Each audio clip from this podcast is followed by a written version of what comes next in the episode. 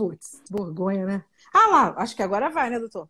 Esperemos. Aí, ótimo. Eu vou benzer um pouco, um pouco de vinho para ver se não evitamos. então, mas não, mas aí o que nós cortamos, o senhor estava falando da parte histórica. Eu acho que eu não tinha acabado ainda, não.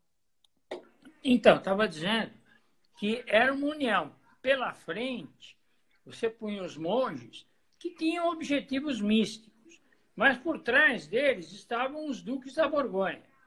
E essa união criou um ódio pela, da população por ambos. Essa fragmentação que nós estávamos falando, ela vem disso. Quando a Revolução Francesa chegou, os terrenos todos, os, todos os vinhedos foram ocupados por todo mundo, é, os terrenos que eram dos nobres e os terrenos da, da igreja. Então, o que acabou acontecendo é que cada é, burguês, vamos chamar assim, cada indivíduo, cada indivíduo daqueles pegou um pedacinho muito pequeno. E isso até hoje se reflete nos vinhedos da Borgonha. Existem alguns vinhedos, como o Vougeot, em que você tem 80 proprietários.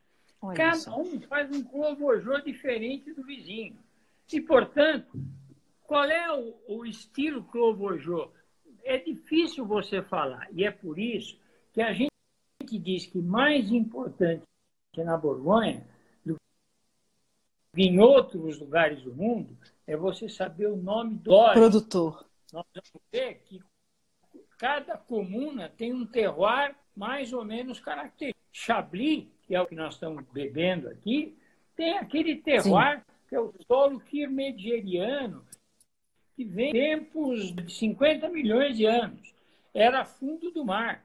E é isso que dá essa, essa acidez, essa mineralidade. É um solo calcário. Você pega Montrachet, por exemplo, também é calcário.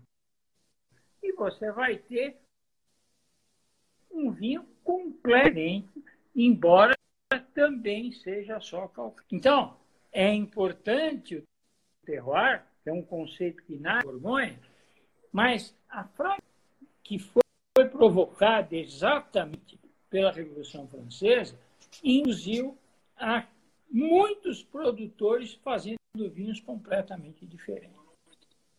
Sim, sim, muito interessante. E aí a gente, a gente pode. Isso que você está falando é muito interessante.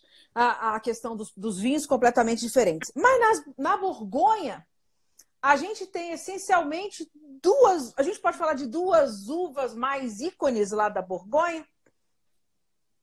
Apesar então, de da gente, claro, isso. A gente começa sempre, eu sempre digo para os sommeliers conhecer o quanto um sommelier sabe de vinho, eu te, é. faço essa pergunta. Quantas uvas? Quais são as uvas que existem na Borgonha? Aqueles Sim. que não entendem nada vão dizer que é Chardonnay e Pinot Noir. E Pinot Noir. Os que têm conhecimento vão lembrar que além da Chardonnay e Pinot Noir, você tem um monte de outras uvas. A Borgonha vai ter, por exemplo, a Ligoté, que é uva do, uh, dos vinhos muito ácidos, mais simples, para você comer com a, os peixinhos de rio. A, a, na Borgonha você vai ter é a origem, por exemplo, da Pinot Alguns lugares na Borgonha você ainda tem Pinot Gris até hoje. Só que eles chegaram, depois chegaram à conclusão que Pinot Gris não era legal na Borgonha. Então eles mandaram para Alsácia, tá certo? E onde certo. ela se adaptou maravilhosamente bem. Muscadet, a Melon de Bourgogne,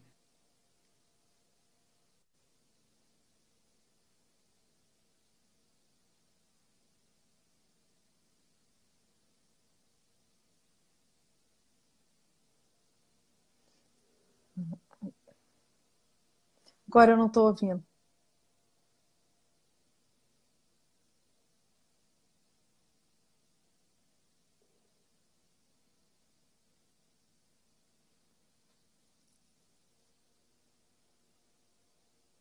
sem áudio. Professor, professor a gente não está te ouvindo. Ninguém está te ouvindo.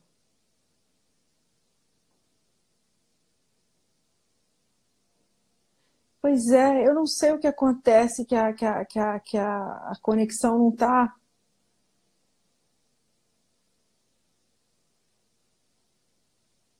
Não.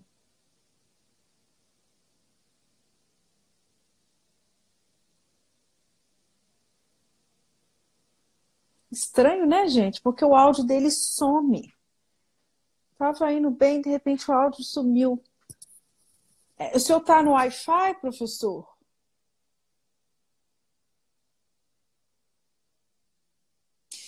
É, se o senhor sa, sai da transmissão e pede para entrar de novo. Eu não vou, eu não vou desligar, não. Isso.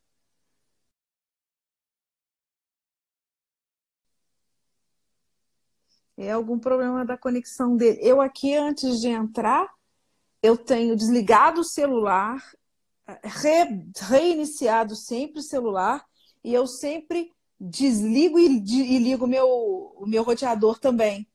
Antes de cada live, dá aquele, aquela rebutada na, nos aparelhos todos, para ver se essa, essa, esse problema não, não acontece, né? Porque, mas é, muito, é muita, é muita, muita, muita live ao mesmo tempo, né? Muita gente conectada ao mesmo tempo. Vamos ver aqui se ele volta aqui.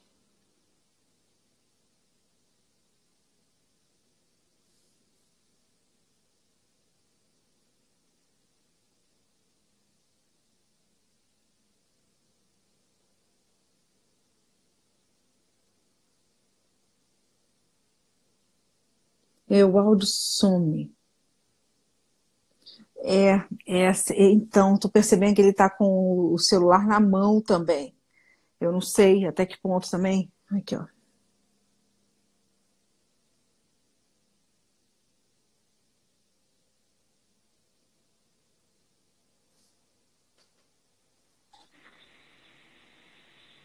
Ó. Oh. Alô? Isso. Professor, o senhor não tem na sua frente uma mesa, nada assim que o senhor pudesse deixar o telefone apoiado? Não, não tem. Não tem, não, não tem né? Porque de repente poderia também, eu não sei se faria alguma diferença. Eu acho que é, muito, é muita gente fazendo live, né, professor? Fica muito congestionado. É, pode ser. Tá me ouvindo agora bem? Agora sim, tô. Então tá bom. Aí eu não sei, eu não sei que ponto foi que, que, que o senhor tava que eu parei de ouvir. O finalzinho que o senhor estava falando, a gente não estava ninguém estava te ouvindo mais. É. Pois é, agora eu nem lembro o que eu estava falando mais. Vamos em frente, vai. Alguém lembra, gente, para ajudar? A gente estava falando. Compra todos os males o vinho cura. Eu vou tomar oh, cura, um gole. Cura, vamos tomar um gole. Então, eu acho que. Vamos falar do terroir da Borgonha, né? Que eu acho que a gente só falou um pouquinho. Ah, estava falando das uvas que o, que o sommelier aqui não entende nada, vai responder é, Chardonnay, Pinot Noir, e esquece que tem Aligoté, que tem Pinot Gris, que tem até um pouco de Pinot Blanc, não tem? Um, a Gamay, a Gamay tá toda lá embaixo ou tem um pouquinho na, mais para cima também? A Gamay e a, a Pinot Gris e a César e outras uvas, todas as uvas, com frequência são utilizadas num tipo, porque todo mundo diz que Borgonha é varietal. Não é existe um Borgonha, que é o chamado Bourgogne Passe Tougren, e que você faz um corte de várias uvas. E todas essas uvas menores, Gamay, César, todas podem ser adicionadas ao Bourgogne Passe Tougren.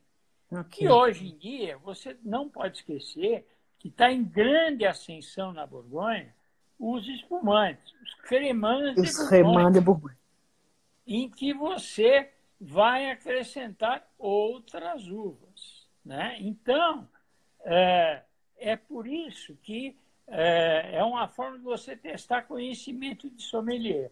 Quando o sommelier te diz que na Borgonha só tem Pinot Noir e Chardonnay, você já sabe. Então... Mas, na verdade, os melhores vinhos da Borgonha, os mais famosos, são Pinot Noir e Chardonnay. voltando agora à questão do terroir. Terroir na Borgonha é um misto, é, uma, é um jogo entre a, a, dois tipos de solo, o argiloso e o calcário. Então, solos argilosos dão o quê? Apenas de forma didática. Potência, intensidade, tanicidade, quando em vinho tinto. O que, que o calcário vai dar? Acidez e elegância. Então, em cada tipo de comuna na Borgonha, você vai ter maior ou menor predomínio de cada um desses dois tipos de solo. Qual é a diferença da chamada Côte d'Or para as outras regiões? E quando eu falo em Côte d'Or, só para explicar, inclui a Côte de Nuit e a Côte de Bonne, que são as duas regiões mais famosas da Borgonha, né? Onde, o, o coração da Borgonha. Essas duas regiões têm a maior quantidade de solos puros com calcário ou argiloso. As outras regiões, Cote Chalonese, é, Cote Macon, o Maconé. Uhum. Macon é, tem outros tipos de solo e, portanto, não vão ter aquele Borgonha, vamos chamar, puro. Eu não gosto de usar esse termo porque eu acho que isso é muito pretensioso mas o estilo de Borgonha que você vai ter na Côte d'Or. Então, é, é, é, e cada vinhedo, na verdade, vai ter um solo diferente do seu vizinho. E é exatamente esse o conceito do clima ou do terroir. É a entender que naquele vinhedo você vai ter uma série de condições, começando pelo solo, mas que vão incluir, entre outras coisas, a, o clima, a temperatura, as condições meteorológicas, a inclinação, a, a, a drenagem do terreno e a mão do homem. Isso Sim. é muito importante. O conceito de terroir, de clima, que é como eles chamam na Borgonha, inclui a mão do homem. Quer dizer, o homem se, amalgama, se amálgama com o solo, até a microbiologia é importante. Hoje se sabe que bactérias que vivem no subsolo são diferentes de um vinhedo para o outro. Né? Então, e é por isso que eu morro de ver, quando eu ouço falar em algumas regiões da França, que falam em cru, grand cru, e fazem esse cru ou grand cru ter é, cru ter 60 hectares. Como é que é possível você ter uniformidade de solo em Sim. 60 hectares de terra? É impossível. Então, Sim. é por isso que esse conceito nasce exatamente aí na Borgonha. Foram os monges cistercianos que o descreveram, são os, os, os vamos dizer, os pais disso, né? E esse conceito hoje é aplicado, é considerado o vinho, o, o, a medalha de ouro dos vinhos do mundo. Né? Sim, sim. Depois você vai ter os vinhos de corte e depois você vai ter os vinhos varietais. Tá? Então é isso, o terroir da Borgonha é isso. É, é, é quase que uma entidade sobrenatural. Uma vez eu fui entrevistar a Madame Leroy, hum. que é ex-proprietária do para a revista que eu e o Arthur tivemos, o Sim. Wine Style, Entrevistar a Madame Leroy e cometi a, a, imprudência de falar em Pinot Noir no Chambertin que ela fazia. Ela quase me bateu, porque segundo ela, ela não fazia Pinot Noir. Eu falei, mas como não faz Pinot Noir? Não tem é. Pinot Noir? Mas isso é irrelevante. Então, eu faço Chambertin eu, é outra coisa, não é tem nada a ver com Pinot Noir. Então, a Pinot Noir era meramente uma transmissora das características que aquele terroir concedia àquela garrafa de vinho. Interessante demais, né? E, e, e, é interessante que, que o senhor comentou, né, da, que, a, que, a, que o conceito dos, dos crus, né, dos crus começou na Borgonha. E isso é, isso é, interessante, porque as, as, apelações, né, a apelação, a apelação da, da França, né, nessa parte da Borgonha, ela, ela, ela é representada por uma, por uma pirâmide, né, professor? Tipo assim? Isso aí. Então, nessa pirâmide, você vai ter na base da pirâmide os vinhos genéricos. São os chamados é, vinhos é, que você. Não, eu não vou, eu não vou desqualificá-los, mas são os vinhos mais simples, menos Sim. complexos. Sim. Subindo um degrauzinho na, na pirâmide, você vai ter os comunais, que são aqueles que já vão ter o nome da comuna onde eles são produzidos. O meu, por, por exemplo, professor. Por exemplo, esse chablis que eu estou bebendo, por exemplo, esse chablis que você está bebendo. Não, esse chablis que você está bebendo é um comunal. Esse é um comunal. Então, está especificado que ele vem desta comuna, que é desta região, que é desta apelação de origem protegida, que é Chablis. Ok. Subindo o degrauzinho nessa pirâmide, você vai ter o vinho que eu estou bebendo, que é o um Premier. Premier Cru. Este não vem de uma área, não é uma área total, é como é o seu. O seu pode vir de qualquer área da região de Chablis. Tá. Esse aqui vem de um vinhedo específico chamado Mont de Midier. Isso aí deve dar mais ou menos 9, em torno de 10% dos vinhos da Borgonha. Sim. E 1,6%, um, entre 1 e 2%, vão ser os Grand Crus. Também são vinhedos, mas que, com o passar do tempo, provaram pela sua consistência que eles são vinhos especiais, são vinhos diferentes daqueles vinhos que são os outros vinhos da região. Interessante. estão na pontinha da pirâmide. E é interessante, eles estão na pontinha da pirâmide, mas quando plantados, eles não, os Gran Cru nunca estão na pontinha do morro, não é, professor? Esse é o grande truque da Borgonha. Então, para você entender a Borgonha, você imagine que você pega a estrada, a Rota Nacional 74, que vai de Dijon para Bonn. Sim. De Dijon, do norte para o sul.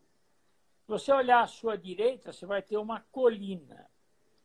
Os vinhos que estão do seu lado direito e esquerdo, no mesmo nível da estrada, geralmente são os vinhos genéricos. Sim. São os borgonhas genéricos. Quando você sobe um, um pouquinho nessa colina, você vai ter os vinhos comunais. Subindo mais um pouquinho, você vai ter os Premier Cruz. Sim. E aí, no meio da colina, não lá em cima, você vai Na... ter os Gran Cruz, que são aqueles que ficam geralmente numa inclinação que permite a melhor insolação, que o raio de sol bata mais em cheio neles. Sim. Subindo mais um pouquinho, você vai ter geralmente mais uma faixinha com Premier Cruz, Sim. a floresta protegida, e do outro lado da colina você vai ter um outro tipo de Borgonha, que são que é chamados Haute Côte ou de Nuit ou de Bonne. Ok. É isso. Isso. E no caso da, da, da, da, da Borgonha, né? É, essa, essa, essa região de maior, de, de maior insolação, que, é, que fica privilegiada, isso é muito interessante por conta do, dessa condição climática que eles têm lá, que é um pouco traiçoeira, não é, professor? A gente não, tem visto. Atualmente lá, eles não estão tendo um, passando um aperto agora lá, com um pouquinho, com frio a mais lá? Pois é. é o que acaba acontecendo é que na Borgonha, é, e é por isso que você varia muito, cada produtor, eu falei, por exemplo, imagine Clovojô. Você tem 80 produtores que estão olhando para o céu para decidir quando é que eles vão colher, em que Nossa. momento eles vão colher. E é por isso que você jamais deve visitar a Borgonha em agosto, setembro. Se você quiser ser maltratado, com certeza, vá a Borgonha em agosto, setembro. Por quê? Porque eles não têm tempo. Essa decisão, às vezes, é de um, dois dias. E essa decisão implica em, às vezes, escolher uma uva que ou é verde demais, Sim. ou porque eu achava que vai, ia chover, ou que ia acontecer qualquer coisa, ou eu arriscar colher uvas maravilhosas e fazer um vinho muito melhor do que o meu vizinho, que colheu as uvas dois, três, quatro dias antes. Sim. Então, é, é vida ou morte que se vive lá. É um clima continental. São verões muito, muito quentes, são invernos muito, muito frios. Eu costumo dizer que onde tem clima continental é justamente o lugar onde é importante saber a safra do vinho. Então, é o lugar que é importante saber se a safra é boa ou a safra é ruim. Isso faz muita diferença. Sim. No caso da Borgonha, eh, falando nessa, nessa dificuldade de safra e tudo, eles permitem na Borgonha, professor, correções no mosto, correções no vinho, para ter essa, esse tipo de equilíbrio que de repente eles perdem? Permitem.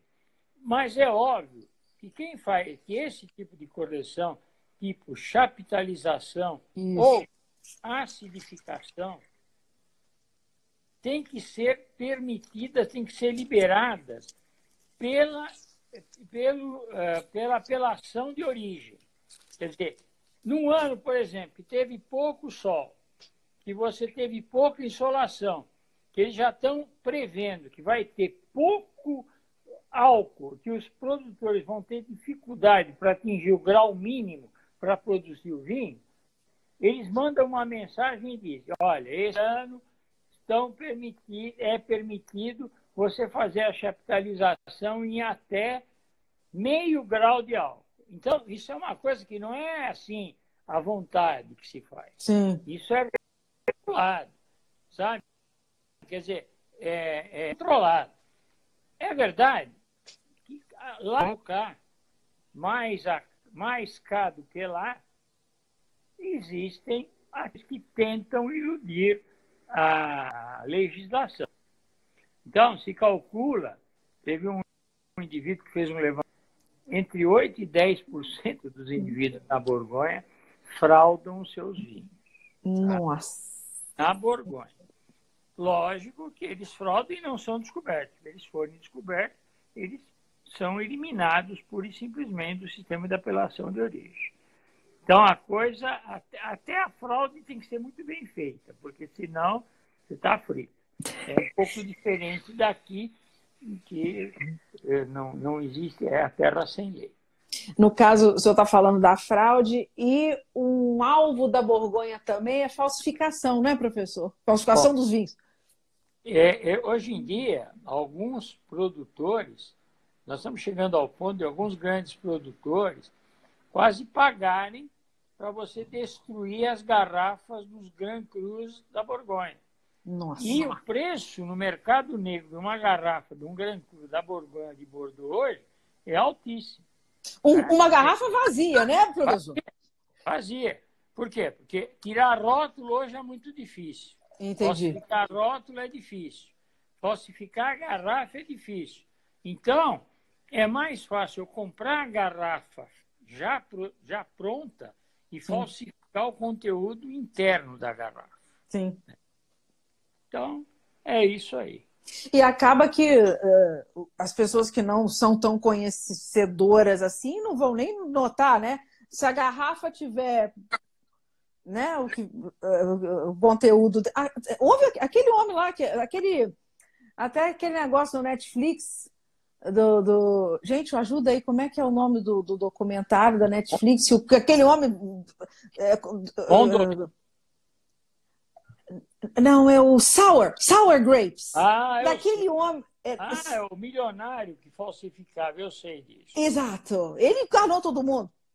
Então, veja. Por que, que ele enganou todo mundo? Porque, infelizmente, essa é a verdade, nós temos, temos que dizer isso Nós vivemos num mundo uh, em que as pessoas conhecem pouco de vinho. Então, aqueles que se dizem entendedores de vinho são mais bebedores de vinho. Tem hum. muita gente que usa o vinho como alpinismo social. Você está cansada, você deve estar acostumada a ver gente nessas condições. Gente que acha que aprende por osmose. Só beber muito e tomar muito porre com várias garrafas de vinho que ele aprendeu alguma coisa sobre vinho. É, como diz o meu amigo Dr. Borges, existem várias formas de fazer um approach ao vinho, a uma taça de vinho. Ele pode sim dar muito prazer, mas, como dizia o Richard Feynman, que é um prêmio Nobel de Física, por trás de uma taça de vinho, você tem todos os segredos da química, da física, da biologia do universo. Então, aqui dentro, todos esses segredos estão, dependendo de como você quiser analisá-los. Então, é, se você assistiu uma aula de Química do Vinho do Dr. Borges, na sim, assisti, sim. Então, você vai entender o que eu estou dizendo. Não é que é, é, é, é, Ah, mas é chato. É chato, mas é necessário. Porque ou você entende, é, quando se fala de furfural, quando se fala de, é, enfim, de várias substâncias, cada substância dessas tem a ver com um aroma que a gente degusta. Então, hum. isso tudo é química, não, hum. não é mágica. Né? As pessoas tendem a ter uma ideia meio mágica do vinho. O vinho não. O vinho é química, o vinho é física, o vinho é biologia. O vinho é, é o vinho tem tudo nele. Sim, sim. E até prazer, o que é o melhor de tudo. O que né? é o melhor de tudo. O que é o e... melhor de tudo. Então, é, é... voltando, esses sim. apreciadores de vinho, é, infelizmente, são os que inflacionam, são os que acham que só vinho que o Parker dá acima de 90 é bom. Sim. Né? Sim. Então, aqui, então, é como diz o pessoal em Bordeaux: se o Parker dá menos que 90, o vinho fica na prateleira. Se o Parker dá mais que 90, ele some da prateleira. É, infelizmente, essa a realidade que a gente vive. É né? verdade, é verdade. É... No ca... Diga, pode falar. Não, as pessoas não sabem como é prazeroso você analisar um vinho, você descobrir o que tem dentro dele, você eh, tentar relacionar cada fase que o vinho passa com as substâncias que ele tem, com as alterações químicas que ele, que ele eh, passa. Né? Isso é muito interessante. A gente pode até fugir um pouquinho, só para o senhor falar um pouquinho disso. É, porque as pessoas têm uma noção, às vezes errada, de que a, o senhor já falou isso, que, que parece que a degustação de vinho é uma adivinhação, né? É, é claro que existe um pouco da, do romantismo, do lado lúdico, do lado poético. Afinal de contas, você quer tentar explicar para a pessoa o que, o, que, o que você está entendendo, o que você está sentindo naquele vinho. Mas existem pontos é, objetivos, né, professor, numa análise de um vinho. Essa é que é a questão é que essas pessoas que mal, que mal sabem diferenciar um, um, vinho de garrafão de um vinho fino, é, elas não têm ideia, elas acham que degustar vinho é totalmente subjetivo. Então, eu poderia falar qualquer bobagem e todo mundo tem que aceitar isso como se fosse verdade. Não é verdade. Não é. A realidade é muito diferente. Se você começar a falar um monte de asneira, eu sei que você está falando asneira. Por quê? Porque não se encadeia, não existe uma relação lógica das coisas que você está falando. Então, é menos subjetivo do que as pessoas imaginam. Uhum. É que geralmente o gostador de vinho é bem educado. Então, ele não põe para fora aquilo que ele está pensando sobre alguns comentários que ele ouve.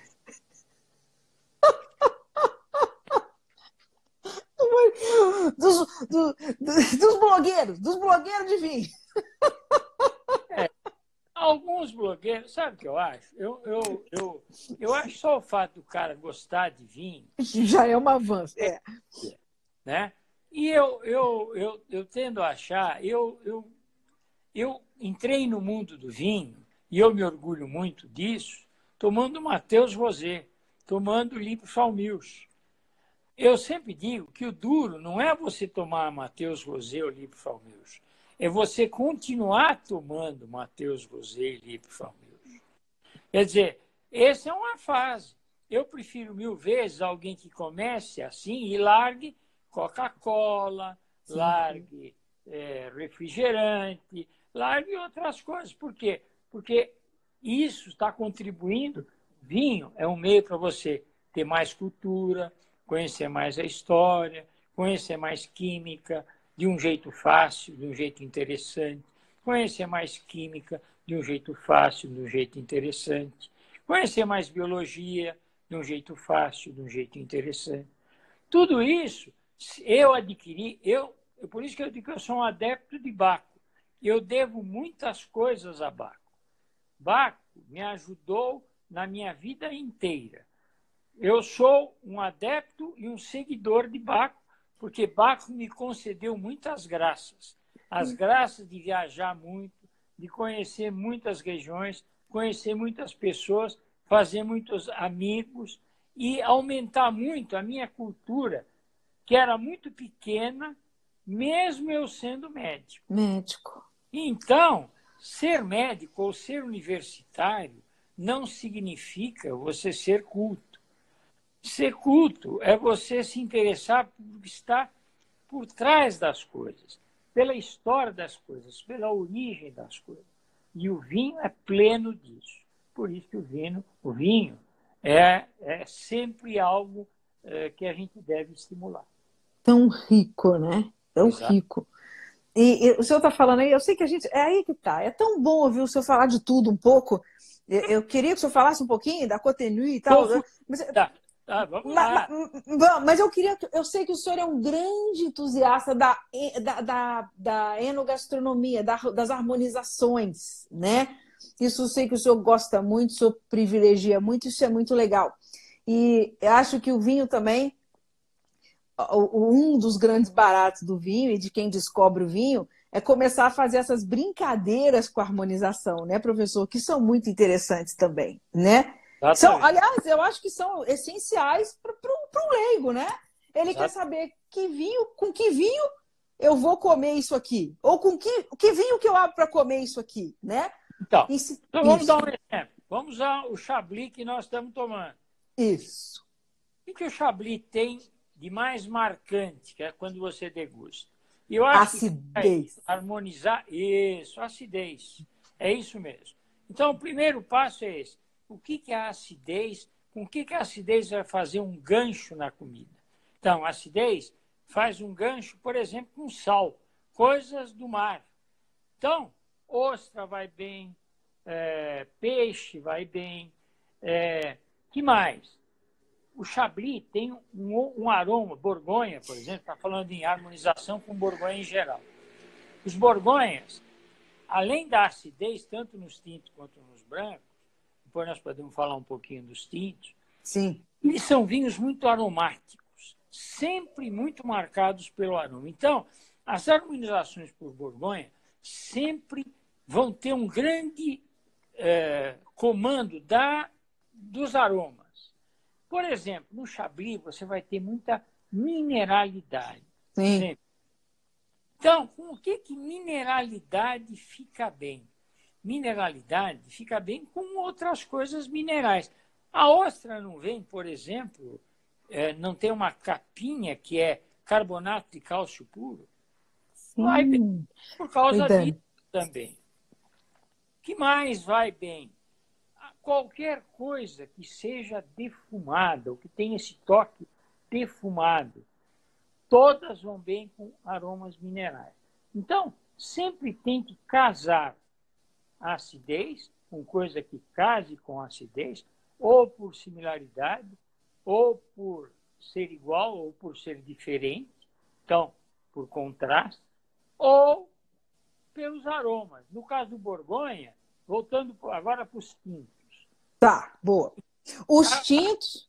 Então, os tintos na Borgonha, o que, que eles têm como marca registrada? Por isso que eles são muito gastronômicos. A acidez. Quando jovens, o que, que eles têm aroma? frutas vermelhas. São vinhos extremamente frutados. Então, qualquer coisa que seja frutada, que leve tomate, que leve qualquer coisa que lembre fruta, vai combinar bem com o Borgonha. Então, é, Legumes em geral, assim, quando você bota, tipo o beef bourguignon, né? Que coloca lá a carne com os legumes, né? Então, aí é, é o que eu vou falar.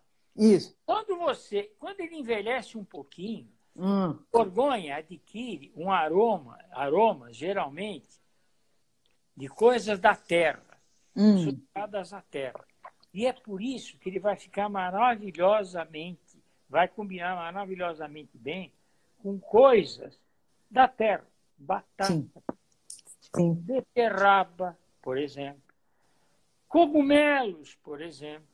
Tá? Por quê? Porque ele vai ganhando todos esses aromas que a gente chama de suboá, mas que, na verdade, Sim. o que a gente está querendo dizer é que eles vêm da terra. Então, a harmonização é mais simples do que se imagina. É só você pegar, é lógico. Eu estou aqui tentando, brincando, fazer isso para que aquele que não está acostumado a ouvir, eu acho que a gente assusta muito as pessoas. Quando é verdade. A gente fica criando mitos é, de que oh, não, a gente, eu tinha um grande amigo, um saudoso amigo, que aos sábados me ligava, o Saul Galvão, e me dizia assim, Mário Pérez, vamos fazer uma exploração enogastronômica. É. o que nós vamos comer hoje, Saul? É. Aí falava, alguma coisa. É, feijoada, tá bom. É. Aí íamos nós, com, cada um com uma garrafa de vinho. Algumas das coisas que nós experimentamos eram das mais horrorosas que nós já tomamos. Mas nos divertíamos muito. Porque além de tudo, nós fizemos isso com arroz com feijão, nós fizemos isso com rabada, nós fizemos isso com tudo que você possa imaginar. Por quê? Porque o que é importante é você descobrir. E é descobrir no teu dia a dia, não é na coisa sofisticada. Quando a gente fala em harmonização, a gente tem que pensar no lombinho recheado com ameixa que a gente come na casa da gente, Isso. a parmigiana, isso. Pensar no, no bifinho acebolado. E se eu botar um ovo é, frito em cima? Se eu fizer a Camões, muda. E se eu fizer a milanesa, muda? Ou seja, Sim. trazer a enogastronomia para o nosso dia a dia. Mas eu estou fugindo mais uma vez da Borgonha. Mas é tão uma coisa boa para falar. A Daniela está falando aí, coxinha com champanhe, né, doutor Mário? Não tem, deixa de ter um certo sentido. Por quê? Porque coxinha é uma, é, por fora. Fritura. Fritura. E toda fritura vai bem com. Espumante. É, eu lembro aqui um clássico, que são as famosas sardinhas na brasa, acompanhadas de um espumante da bairrada, que, são, que é uma combinação maravilhosa, né? e que você é, vai ter chance até aqui em São Paulo, às vezes, de vez em quando, os, os, os portugueses que vêm de lá trazem umas sardinhas de lá só para ter o prazer de fazer as verdadeiras sardinhas portuguesas. Português. Bom Mas demais. Tem sentido, tá vendo? É trazer para o teu dia a dia isso. Sim, né?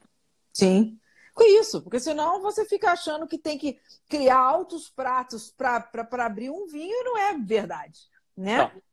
Bom sommelier é esse, é o que simplifica, é o que não complica. Isso. E no caso, falando um pouquinho, um pouquinho da Côte Nuit, né? É, daria para no caso, quais os mais Acho que a Côte Nuit, ela tem produtores icônicos, né, professor? Tem. Qual é a uva mais importante lá na Cotenui? Bom, então veja. Cotenui é uma terra de tintos. Eu não vou dizer que não existam brancos, mas as apelações mais famosas praticamente é, é, o, é o reino da Pinot Noir. É onde, na minha modesta opinião, se produz o melhor Pinot Noir do mundo. Né? Uh, e Por que, professor? Por que, que é a melhor expressão da Pinot Noir no mundo?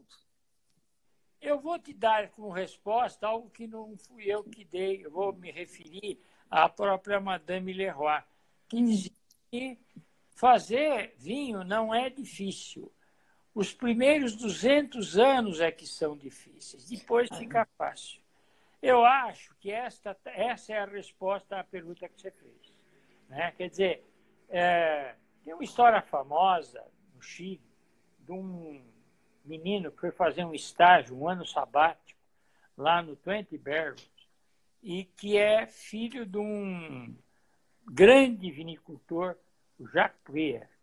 Passou um ano lá e foi o único ano que o Jacques Prier fez um Pinot Noir que não tinha um leve amargorzinho final. Hum. E ele diz que até hoje ele se arrepende de não ter filmado tudo que o menino fez durante aquele ano que ele passou lá. Por quê? Porque ele não sabe o que ele fez. Mas ele é que ajudou na vinificação e ele fez aquilo que o pai dele fazia na Borgonha. Na Borgonha. Na Borgonha, e aí você vai entender mais o conceito de terroir. Terroir é isso também. Terroir é o savoir-faire. Terroir é você saber o momento certo. Até hoje, Ana, eles fazem, eles, eles não, os grandes produtores, por exemplo, o Rousseau, ele não desengaça. O Aubert de Villene, que é o grande produtor, é do domínio de La Romanée Conti, ele não acha que você deva decantar Pinot Noir. Por quê? Porque ele acha que borra de Pinot Noir é doce. Sim. E é verdade. É verdade. Eu degustei Romanée Conti com ele e o Pinot Noir não, não, não, não, não trava. É uma coisa deliciosa. É, é, aquele depósito que fica no fundo da garrafa não tem, é diferente de um depósito que você toma de um Porto ou de um Cabernet Sauvignon. Sim. Aliás, isso explica porque eles odeiam jornalistas de vinho. Porque eles consideram que as pessoas não entendem de Pinot Noir. Elas julgam a Pinot Noir com critérios que não têm nada a ver com a Pinot Noir, mas com a Cabernet Sauvignon e com as outras uvas. Tá? Então, voltando à Côte de Nuit, eu te diria que você tem, num extremo, o auge do aroma, Chambol e Musigny. Hum. É a hum. em que você tem muito, muito aroma, e menos corpo. Pode ter corpo nos Musigny, por exemplo. Mas a marca registrada é o vinho mais aromático. É aquele que, quando abre a porta na ABS, eu já sinto na mesa o aroma dele chegando. Sim. Tá? E você tem o outro oposto, que é o vinho musculoso, potente, é, que é mais força, é mais boca do que aroma e precisa de muito tempo para se desenvolver. Gevrey Chambertin. Entre esses dois extremos, você vai ter toda a gama de vinhos da Côte de Nuit. Eu diria que o meio termo lá, se eu tivesse que escolher uma comuna como representante médio, hum. eu diria que seria ou Nuit Saint-Georges ou Morret Saint-Denis, que, aliás, diga-se passagem, só por por história, foi a primeira apelação de origem protegida de toda a Borgonha, 1936. Tá? Então, antes que qualquer outro, primeira apelação de origem protegida da Borgonha, morrer Saint-Denis. Então, a Cote de Nuit é isso. E como eu já sei que você vai me falar da Cote de Bonne em seguida, isso. eu já apressarmos o passo, que eu sei que 15 minutos nós temos. É. A Cote de Bonne ela é marcada pelos grandes brancos, embora ela produza também tintos quase igual, até maior proporção do que branco. Mas o, os vinhos ícones dela são a tríade Merceau, gordinho, robusto, rechonchudo, Chassin e Montrachet, meio termo, e Pouligny Montrachet, uhum. elegante ponta, acidez, longevidade. Então, Cote de Nuit, Pinot Noir no seu auge, Cote de Bonne, brancos no seu auge. É onde está localizado o grande Montrachet, um dos melhores, um dos maiores vinhos do mundo. Abaixo. E, e, quando, e na, na aula, o senhor faz uma, uma, uma, uma, uma, uma comparação dos Montrachet com celebridades, que é muito interessante, é muito didático. É. Então, conta para eles. É, eu digo o seguinte, é, eu, eu digo que o Merceau, se eu tivesse que comparar com um artista, seria o hum. Russell Crowe, tá? Isso. Ou, uh, usando uma artista mais atual, ou mais brasileira, seria a Juliana Paz. Por quê, professor? Isso. É conchuda, formas. É que nem o Russell Crowe, é, é cheinho. Né? Isso, isso. É, em relação ao, ao Chassin Montrachet, é. eu digo que ele puxa para o lado do, é, da Luana Piovani ah. ou do Brad Pitt. Brad Pitt. Né? Ah. E no caso do Pauline Montrachet, eu diria que das artistas antigas, tá certo? Ou das atuais, seria a Gisele Bündchen. Ah. E dos artistas modernos, seria o George Clooney. Tá? Olha! Ah. Certo? Elegância, finesse. Elegância e finesse. Boa! E, e nem a Gisele. Que nem a Gisele. Eu acho ótimo isso. Bom? bom demais, bom demais. Boa lembrança, né, Dani? Isso eu acho isso maravilhoso. Acho que é muito fácil, acho que visual... a gente consegue visualizar melhor, né? Eu acho que é você ajudar as pessoas a entenderem que vinho, cada vinho tem uma pessoa, é como a gente, ele tem uma personalidade, né? Você tem alguns, é só você ver lá na BS. Veja, eu vou fazer, aliás, essa campanha. Que vinho é cada professor da BS? Tá certo? É ótimo. Votação secreta. Vou lançar isso lá, tá? Vai sair viu canção? Vai sair de tudo. Tá certo? Maravilhoso. Eu cortei o senhor, o senhor ia descer, porque eu acho interessante que em aula também o senhor chama atenção para a Côte Chalonese e para o Maconé, inclusive como vinhos um pouco mais acessíveis do que os grandes vinhos, né? eu considero que esta é a porta de entrada na Borgonha. Porque você tem preço, ele não vai ter a pureza do solo argilo-calcário, ele vai, vai ser menos intenso do que os Côte de Nuit ou Côte de Bonne, mas ele é mais acessível. É um jeito de eu fazer o jovem de hoje tomar o Borgonha. Sim. E é engraçado, porque até os borgonhas genéricos, se você souber escolher o produtor, você consegue encontrar vinhos mais baratos do que alguns nacionais que a gente tem hoje, atualmente. Que coisa. E, e tem alguma, algum macete nesse sentido? Como escolher um produtor? Existem algumas, algumas referências assim, interessantes que, que as pessoas podiam né, ter é, infelizmente, eu acho, Ana, que é, essa é talvez a pergunta mais difícil que você me fez hoje. É a pergunta Porque... de um milhão de dólares, né, professor? Um milhão de dólares. Sabe por quê? Porque, é, como é muito fragmentado, cada comuna na Borgonha é um universo quase que separado. Então, se você entende de é, Pouligny Montrachet, você não entende de Chassagne Montrachet, embora ela esteja ao lado. Se você entende de Merceau, muitas vezes você não entende. Os produtores são completamente diferentes. Não há qualquer relação. E com isso, o que acaba acontecendo. E aí é pior.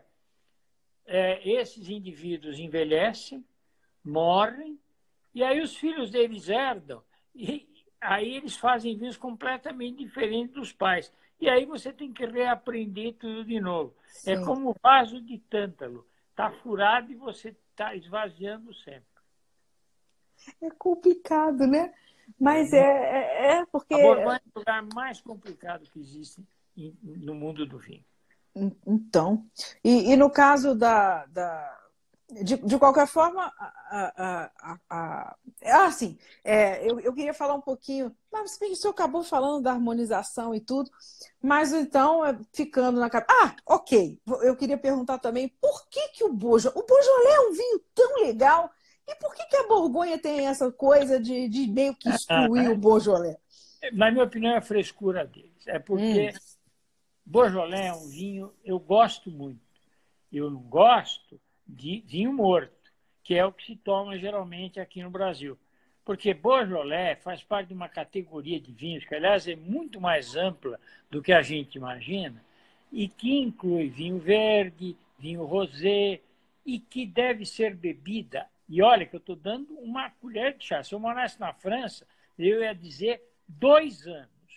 Hum. E não me venham falar de Morgon, Moulin vinho que é quase um Borgonha, não tem nada disso, é tudo bobagem. Quem fala isso é, é, é, é um, um beócio.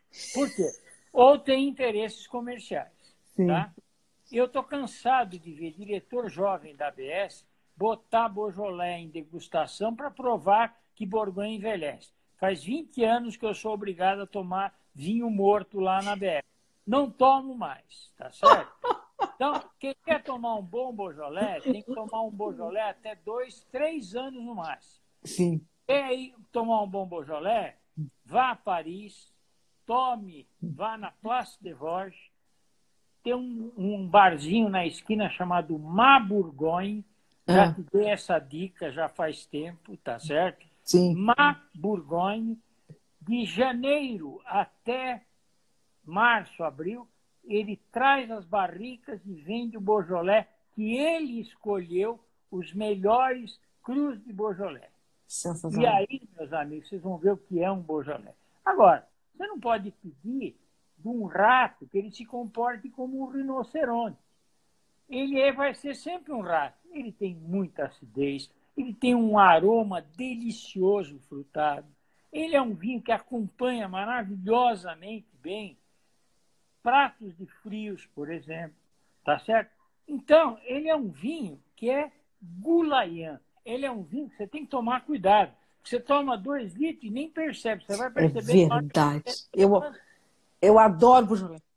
Então, gosto eu adoro. Eu também. Adoro mas é que tá. Eu não sou contra Beaujolais. As pessoas têm uma falsa ideia. Eu sou contra as pessoas beberem Beaujolais velho. Na hora errada. É, é, é. Tá? Porque as pessoas, as pessoas. Interessante eu falar isso. As pessoas têm a ideia de que vinho bom é vinho que envelhece. Não, não existe um conceito tão errado quanto, quanto esse, né? Não, Nenhum. A gente calcula, tem um cálculo que foi feito, é, se calcula que entre os vinhos é, produzidos, só 10% tem capacidade de envelhecer com dignidade mais até 10 anos. Eu falei até 10. Até. até 10. Branco, então, é muito menos do que isso. Tá? Então, esse negócio que você ter uma adega em casa, você guardar vinho é uma decisão para uma vida inteira. Sim. Então, é, eu fico é, bestificado. Se você não tem paciência, não tem problema. Não tem nada errado nisso. Tem ótimos vinhos que estão na praça para você beber. Ou então tem aquelas adeguinhas que vão. Você vai conservar o vinho seis meses, um ano, e, e, e manda ver, tá certo? Traz um vinho de fora, deixa ele dar uma estabilizada na sua adega, mantenha na condição adequada, na temperatura de serviço adequada. Isso é sempre útil. Né? Sim. Agora, uh, se você quiser ter uma adega, você tem que ter, tem que decidir. Você está comprando, é como você compra, é como você se casar. Eu sou casado com a minha mulher e com a minha adega. São os dois casamentos que eu tenho na minha vida. Tá ela riu aí, acho que ela riu. O senhor fala, eu, eu, o senhor fala uma coisa ótima que eu adoro, que o senhor é, é, fala que não vai deixar vinho de herança para ninguém né? Você fala para os seus filhos. Bom, porque a gente morre de repente, né? mas, mas você tem razão. Eu acho que o melhor lugar para você guardar vinho é aqui, ó. é na sua cabeça. É você beber os vinhos com as pessoas que você gosta e com as quais você consegue compartilhar. Sim. Eu tenho dificuldade nessa quarentena porque eu bebo pouco vinho. Porque o prazer para mim de beber vinho não é simplesmente abrir a garrafa e beber. É estar junto com os meus amigos, é estar junto com os meus filhos, filhos. junto com a minha família e beber esses vinhos com eles. Beber vinhos sem essas condições não tem graça para mim. Sim, sim. Parece que está faltando um pedaço. Então, eu, é, eu acho muito interessante que o senhor fala, mas meus filhos não perdem nada, porque todos que eu abro, eu bebo com eles, né? E é. isso é muito bacana, é o grande barato, né? É uma mas não só eu abro com os meus amigos também. Os seus amigos. Então, eu quero entrar para esse grupo. Vamos ter oportunidade. Teríamos, com certeza. Antes que o Instagram é, corte a gente, é. eu acho aquela história que o senhor conta da sua mulher com a carne no restaurante. Conta essa, pessoal. Ela vai, ela vai. Ela tá. É, deixa, deixa, ela, deixa, ela, deixa ela saber do seu conta. Isolado em casa com ela na quarentena não é uma boa oportunidade para eu fazer. Mas isso é, mas isso é maravilhoso, porque eu... o chefe deu razão para ela. Ah, eu sempre dou, eu, eu dou razão para ela há 45 anos. Mais, aliás. Vou fazer a conta aqui. Mais, tá certo? Eu acho que é assim. É nós estávamos num grande restaurante, mais para ser mais preciso, no Alain Ducasse, em Mônaco. Boa. E nós pedimos um cordeiro. Aliás, pedimos um menu de degustação e foi servido um cordeiro. E ela só come carne mal, ah, bem passada. Bem passada. E uh, trouxeram, mas já tenho um trato com ela. Quando trazem alguma coisa que ela não gosta, eu sou eu sou um homem bom, generoso, eu como o meu e o dela, para ela não fazer essa, né, não, não, não ter esse problema. Só que não deu tempo. Na hora que eu ia trocar o prato, entra o Alan do Cássio na sala, olha e diz, mas como, minha senhora, a senhora não gostou do meu cordeiro? E eu, um dos, uma das qualidades dela é que ela não é uma pessoa mentirosa. Aí ela descascou a mandioca. Falou, ah, é isso, meu, o senhor vai me desculpar, mas eu não como carne nada, eu acho horrível, eu sou... E, surpreendentemente, o olhinho do Alan Ducasse brilhou. Ele, eu acho ótimo olhou e falou: momentinho, parou o serviço do restaurante inteiro. Você sabe que menu degustação roda tudo junto, né? Parou tudo, pegou o prato dela, foi na e trouxe 10, 15 minutos depois um bife, um, um, não era um bife, era uma, um cordeiro para ela, que, segundo ela, é a melhor coisa que ela já comeu na vida dela. Sensacional. Estar bem passado, estar saboroso, não está duro, enfim. E eu conto sempre essa história, Ana, porque eu acho que ela é um exemplo para os